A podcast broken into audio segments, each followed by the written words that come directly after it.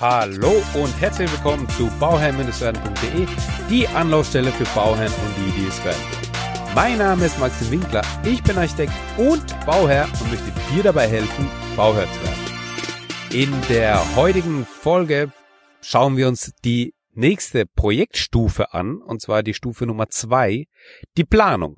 Ja, was gehört zu der Planung dazu? Welche HOI-Phasen äh, gibt es dazu und was sind die Bauherrenaufgaben? Wenn du ähm, die letzte Folge noch nicht gehört hast, die Projektvorbereitung, hör einfach mal in die letzte Folge rein. Da ging es eben um die erste Stufe, um die erste Projektstufe. Das ist die Projektvorbereitung. Ja, heute geht's mit der zweiten Projektstufe, die Planung. In der ähm, nächsten Folge, die Projektstufe drei, die Ausführungsvorbereitung. Die ähm, Projektstufe 4 ist die Ausführung und die Projektstufe 5 ist der Projektabschluss. Diese vier oder nee, diese fünf Projektstufen gibt es und da dazu erkläre ich euch oder erkläre ich dir, welche HOI-Leistungen dazustehen und welche Bauherrenaufgaben einfach der Bauherr hat und was der Architekt zu leisten hat, neben den Sachen sozusagen, die ähm, in der HOI drin vorkommen, beziehungsweise die sowieso da drin sind. Ja, also dann legen wir mal los mit der Projektstufe Nummer zwei und zwar die Planung. Welche HOI-Leistungen ähm, sind es? Welche HOI-Leistungsphasen? Das ist äh, die HOI-Leistungsphase Nummer zwei, die Vorplanung, die Leistungsphase drei, die Entwurfsplanung und die Leistungsphase vier, die Genehmigungsplanung. Also diese drei ähm, HOI-Leistungsphasen gehören oder kann man zusammenfassen über den mit dem Oberbegriff Planung. Ja, deswegen ist es jetzt die Projektstufe 2 Planung. Also, was sind hier die äh, Bauherrenaufgaben? Und zwar, was sind hier die Architektenleistungen? Wir schauen uns jetzt erstmal die Architektenleistungen und dann parallel dazu oder immer wieder die Bauherrenaufgaben. Also, der Architekt hat in erster Linie ähm, zu klären und zu erläutern dem Bauherrn gegenüber die wesentlichen Punkte, was die Gestaltung anbelangt, ja, also die gestalterischen Aufgaben, die funktionalen Zusammenhänge und die funktionalen Abläufe, ja, also das Funktionale, das Technische, also Haustechnik etc., das Bauphysikalische bedeutet die ganze Geschichte mit dem Energiestandard, da ist das Technische und das Bauphysikalische, das spielt so zusammen, die, die wirtschaftlichen Aspekte und die ökologischen Zusammenhänge. Ja, also wir haben da natürlich ähm, immer wieder, was wir in der letzten Folge auch schon gehört haben, wir, wir, wir haben immer die ähm, Abschätzung der Folgekosten, die der Bauherr immer auf dem Schirm haben muss. Und hier ist eigentlich der, der, also die wichtigsten Punkte sind eigentlich eben, dass der Architekt ja die, die, die, die Planung macht. Ja, in der Vorplanung ist erstmal ein Vorentwurf. Damit startet man ja dann, ne? Die Entwurfsplanung wird schon ähm, ja detaillierter da weiß man, also der, der Vorplanung ist, die, sind die ersten Skizzen, die man da macht, ja. Die Entwurfsplanung, da geht schon ins Eingemachte und die Genehmigungsplanung ist einfach die Entwurfsplanung, die man äh, bereits hat, so darzustellen, dass es für die Gene also das genehmigungswürdig ist, dass es eingereicht werden kann. Ja, das sind mal gro ganz grob die HOI-Leistungsphasen. Und da drin, ja, in diesen Leistungsphasen der Planung, da muss der Architekt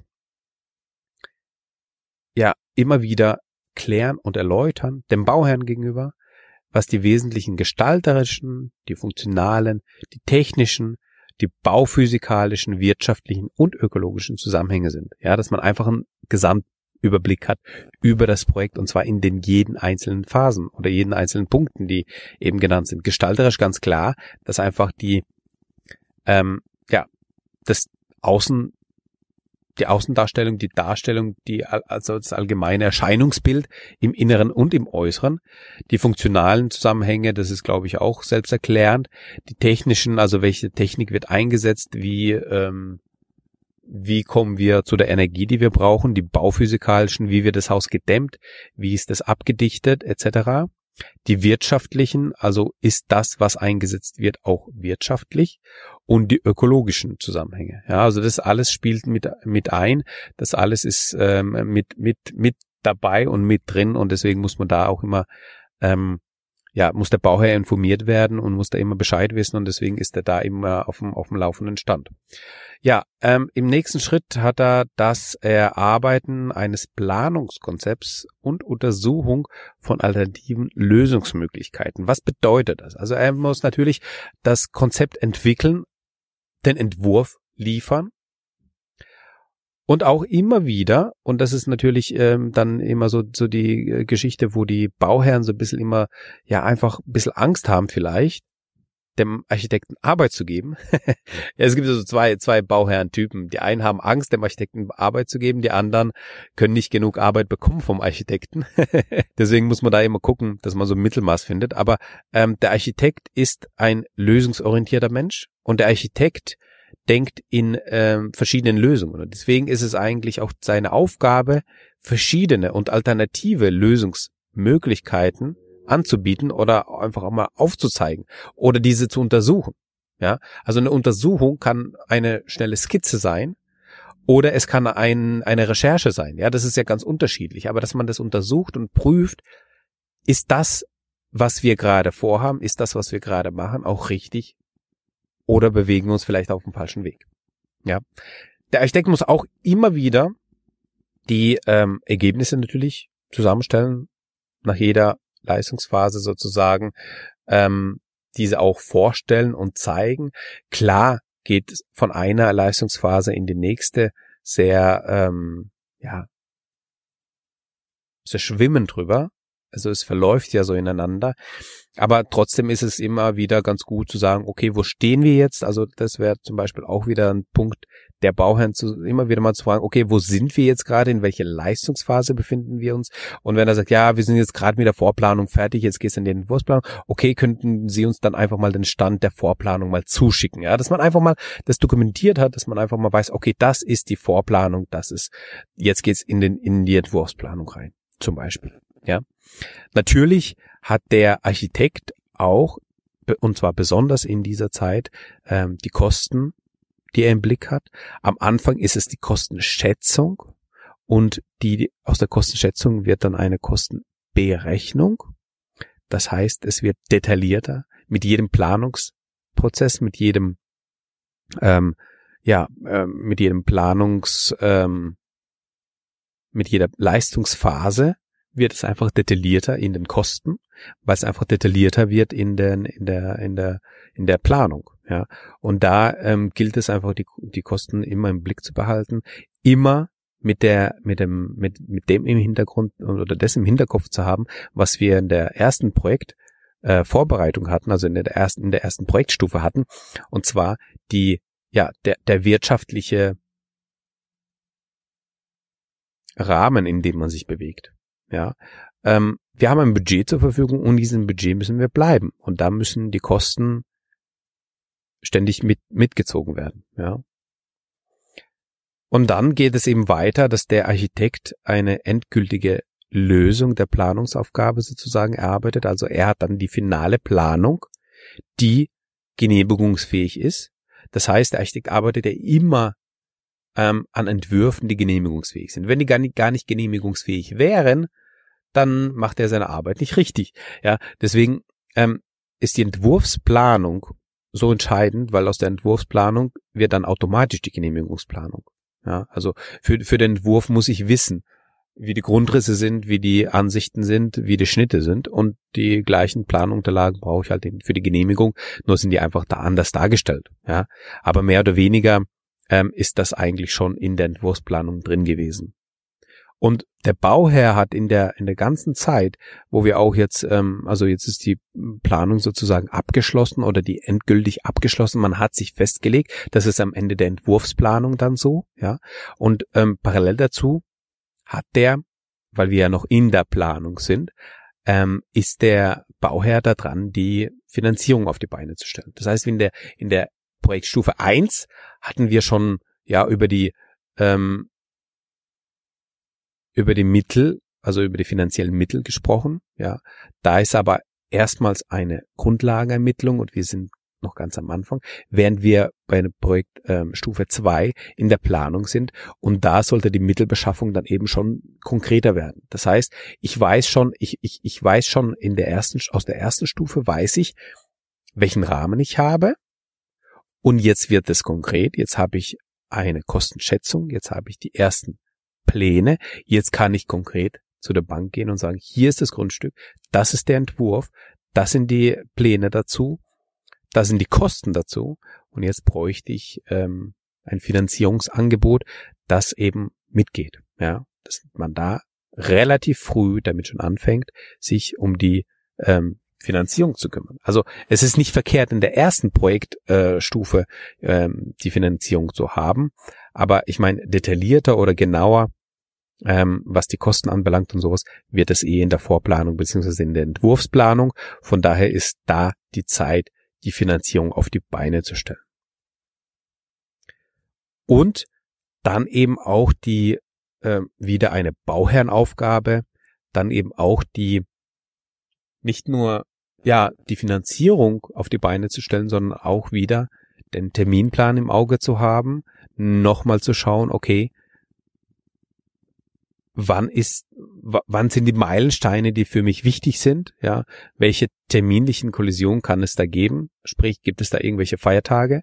Also wichtig ist, wenn man so einen Kalender betrachtet, ähm, wichtig sind immer so Ferienzeiten, also wenn man jetzt da an die Ausführung denkt, ja, Sommer, Sommerferien, Pfingstferien, Osterferien, ähm, ja, die, die Winterferien, Weihnachtsferien, das sind ja immer so Zeiten, wo man dann ähm, relativ schwer Leute auf die Baustelle bekommt, die soll, das sollte man mit beachten. Aber auch so Sachen Jahreswechsel, ja Weihnachten, das ist ja allgemein so, ähm, dass da nicht oder sehr, sehr wenig gearbeitet wird.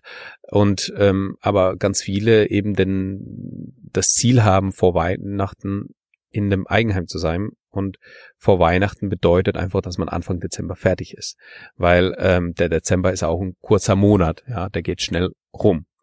So, das sind einfach so ein paar, paar nochmal paar Gedanken, was den Terminplan angeht. Also da einfach mal diese Punkte auf dem Schirm haben und ähm, das auch nochmal immer wieder bedenken.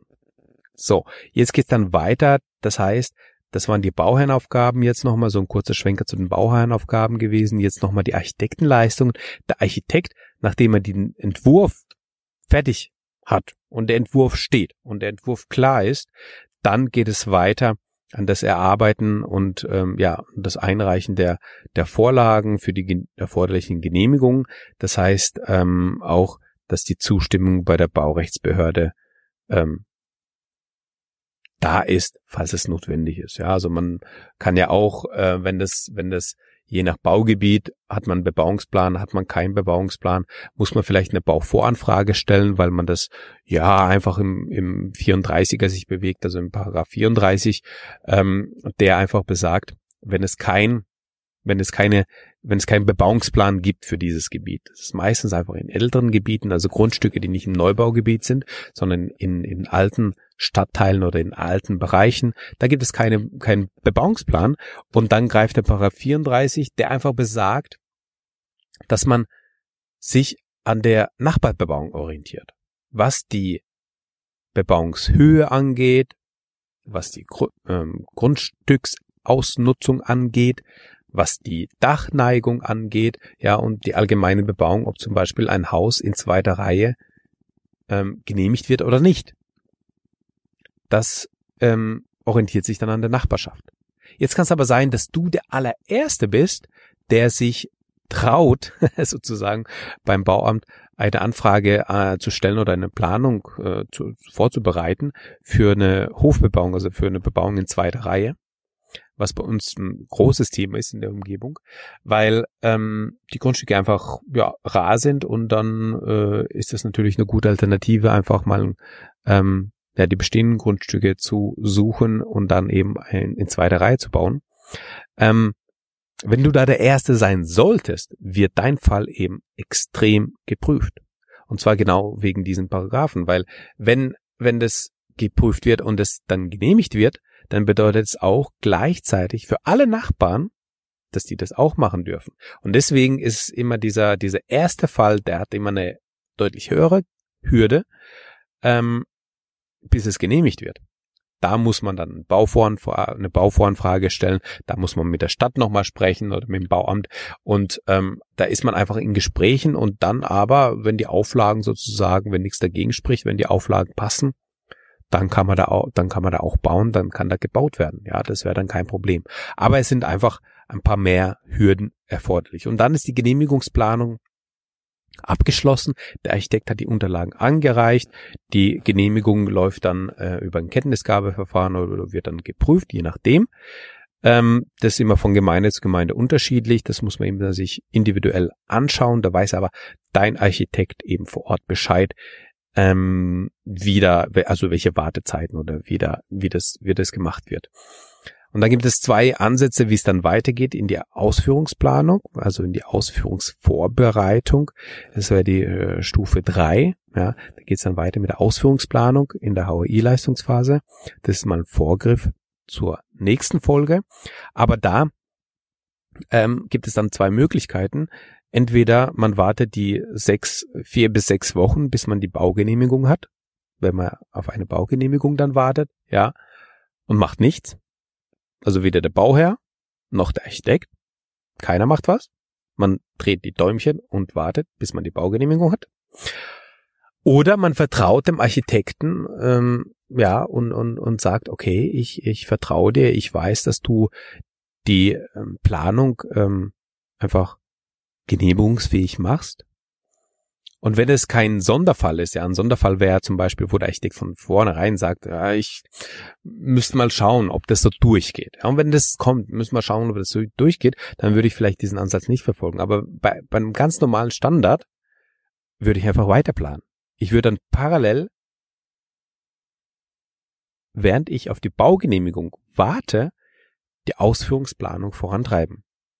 Und was für die Ausführungsplanung das ist ja nochmal ein ganz, eine ganz wichtige Planung. Das heißt, wir haben uns bei der Vorplanung, wenn wir uns bei der Vorplanung im Maßstab 1 zu 200 bewegen, sind wir bei der Entwurfsplanung im Maßstab 1 zu 100. Ja. Und ähm, bei der Ausführungsplanung, da geht's ans Eingemachte, da sind wir im Maßstab 1 zu 50, beziehungsweise holen uns die Details rein mit 1 zu 5, ja, die wir einfach darstellen, wie sind die wichtigsten Punkte an der ganz, an dem ganzen Haus. Und das sind, ähm, ja, das ist dann schon die nächste Projektstufe. Deswegen ähm, gehe ich da jetzt gar nicht mehr drauf ein. Hör in die nächste Folge rein, da geht's dann weiter mit der Projektstufe Nummer drei der Ausführungsvorbereitung. Und jetzt noch eine Bitte, und zwar mich interessiert immer, wo du und wann du diese Podcast-Folge anhörst. Deswegen tu mir den Gefallen, hol dein Handy raus, mach einen kurzen Screenshot ähm, wo man einfach auch die Uhrzeit sieht. ähm, personenbezogene Daten kannst du gerne schwärzen. Oder mach einfach mal ein Foto, ja. Wenn du jetzt im Auto auf der Autobahn mit 200 Sachen unterwegs bist, mach das bitte nicht. Aber sonst mach einfach, mach mal, mach mal bitte, bitte ein Foto, wo du gerade den Podcast hörst. Was sich da außerrum befindet. Ist es ein Park? Ist es eine Straße? Äh, bist du im Auto? Bist du im Zug? Wo auch immer. Das wäre cool. Einfach mal zu sehen, wo die Leute den Podcast hören. Und ähm, stell es in deine Instagram-Story rein und schreib dazu, also markiere mich da, at bauherr-werden. Ja, also Bauherr werden auf Instagram, da mal reinschauen und äh, da mich markieren, dann sehe ich das und teile das natürlich auch in meiner Story und das würde mich einfach mal freuen zu sehen, wo und wie der Podcast gehört wird. Vielen Dank für dein Ohr, dass du mir schenkst, dass du mir zuhörst und wir hören uns beim nächsten Mal mit der Ausführungsvorbereitung mit der Projektstufe Nummer drei. Bis dahin wünsche ich dir nur das aller, allerbeste und immer dran denken, um Bauherr zu werden, der Feind der Bauherr zu werden. Ciao.